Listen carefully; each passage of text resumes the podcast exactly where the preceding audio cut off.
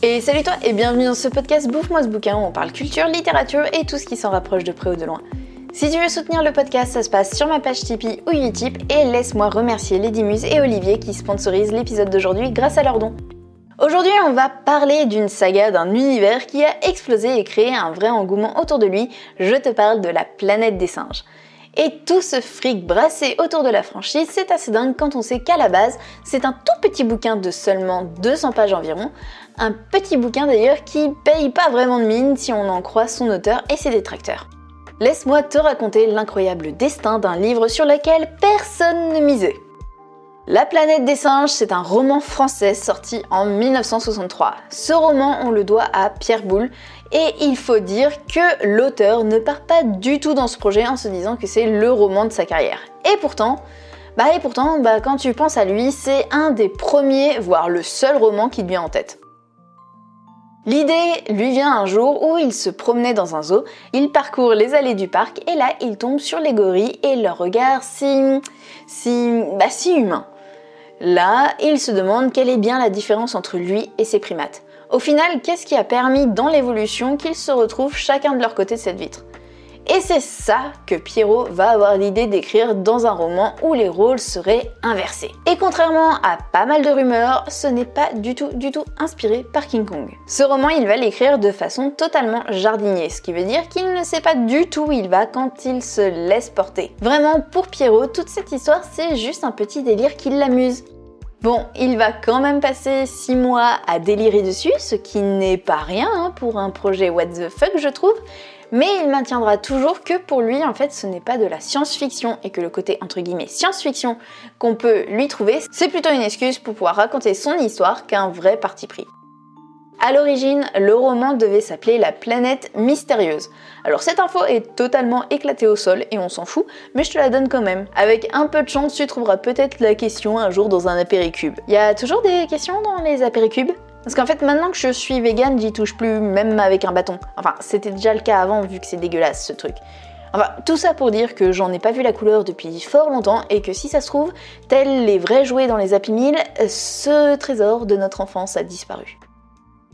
Revenons à nos boules, euh, à, à Boule, pardon. Dans son roman, qui, une fois de plus, rappelons-le, est euh, méga méga court, il va quand même aborder énormément de sujets.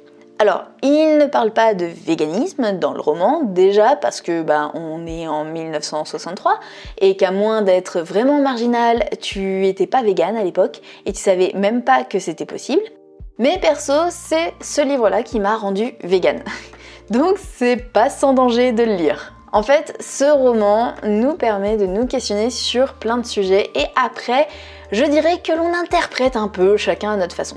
Dans tous les cas, on se questionne en fait sur notre position en tant qu'humain au sein de notre écosystème. Certains voient des thèmes comme l'évolutionnisme, la critique de la science, la distinction entre instinct et intelligence, alors que d'autres en fait pensent que ça parle plutôt de décolonisation et du mouvement des droits civiques. En fait, il y a vraiment énormément de façons d'interpréter le roman et c'est ça qui en fait sa force. C'est vrai qu'il sort en fait dans un contexte particulier entre justement la décolonisation et le mouvement des droits civiques aux États-Unis. Et même si l'auteur est français, bah, n'empêche que tout ce contexte international, ça a son impact. La vision des conflits euh, que nous présente Boulle est assez pacifiste, mais bof bof. en gros, sur Soror, la planète des singes, les dix singes sont contre la guerre sur le principe, sauf que pour se soulever contre les humains, ils ont quand même sorti le fouet. Alors pourquoi le fouet plutôt qu'un pistolet? Un flingue en fait ça sert à tuer, alors qu'un fouet lui va servir à dompter. Donc ok, on te trouve pas le crâne façon olive dénoyautée, mais on te caresse pas non plus le dos pour te faire avancer euh, bah, dans la direction choisie. Pour certains, le thème de l'esclavagisme est vraiment central en fait dans ce roman. Je vais revenir sur le sujet de la science. Dans ce bouquin, Pierrot veut nous montrer en fait que la science, c'est de la merde. Ok, peut-être que j'exagère un peu, mais en gros, il reprend la théorie de l'évolution, c'est-à-dire, euh, bah, c'est parce que l'homme a des pouces pour jouer à la PlayStation qu'il a dominé le monde, et il va venir poser la théorie opposée afin de justifier la domination des singes. En gros, c'est parce que l'homme a ses fameux pouces qu'il s'est fait dominer sa mère. Et le pire, c'est qu'en suivant en fait son argumentaire, c'est méga crédible. Le but, c'est de montrer en fait qu'on peut, sous coup de pseudo-arguments scientifiques, justifier absolument toutes les théories, même les plus folles. Et ça c'est intéressant de le rappeler parce que bah ça on l'oublie souvent. Je vais te donner une autre anecdote à ressortir au prochain apéro. Dans le roman, la planète s'appelle Sauror parce qu'en fait ça vient du latin et ça veut dire sœur. C'est la planète sœur de la Terre en gros. Très vite après sa sortie, le roman va être traduit en plein de langues et c'est comme ça qu'il se retrouve aux États-Unis. Bull ne comprend pas trop l'engouement en fait qu'il y a autour de son bouquin parce qu'encore une fois pour lui, bah, c'est loin d'être son meilleur bouquin et en plus bah, c'est un délire de fantasy bien plus que de la science-fiction. Alors, ce sont ces mots, hein.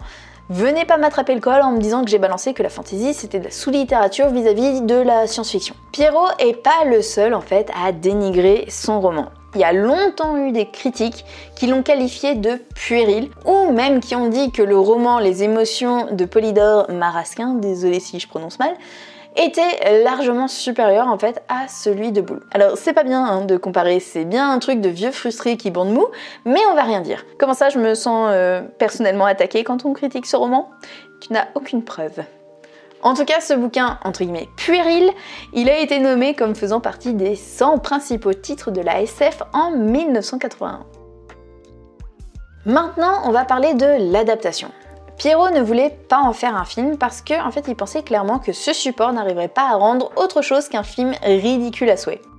Bah au final c'est pas un film mais bien une saga de 9 films, une série télévisée, une série animée, des comics et des jeux vidéo qui vont en découler. Rien que ça. Et encore une fois, le livre ne fait même pas 200 pages. Dans mon édition, il y en a 189. C'est Arthur Jacobs qui produit le film et pour la petite histoire, le type a toujours dit qu'il aurait aimé en fait que King Kong n'ait jamais été produit parce qu'il aurait bien aimé le faire. Bon, bah, il a peut-être pas eu son Empire State Building, mais il aura eu la Statue de la Liberté. Ce kiff kiff bourricot. Face à l'engouement, on a demandé en fait à Bull d'écrire le scénario du deuxième film de la franchise. Mais... Alors, il l'a écrit, hein, mais les mecs ont même pas cherché à le modifier. Ils ont direct filé le bébé à quelqu'un d'autre. Perso, je l'aurais super mal pris à la place de Boule.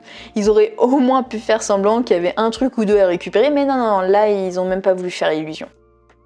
Dernière anecdote inutile, donc indispensable, dans le film, les singes sont armés. Eh bien, sache que leur flingue a été créé sur mesure pour correspondre à la morphologie des primates.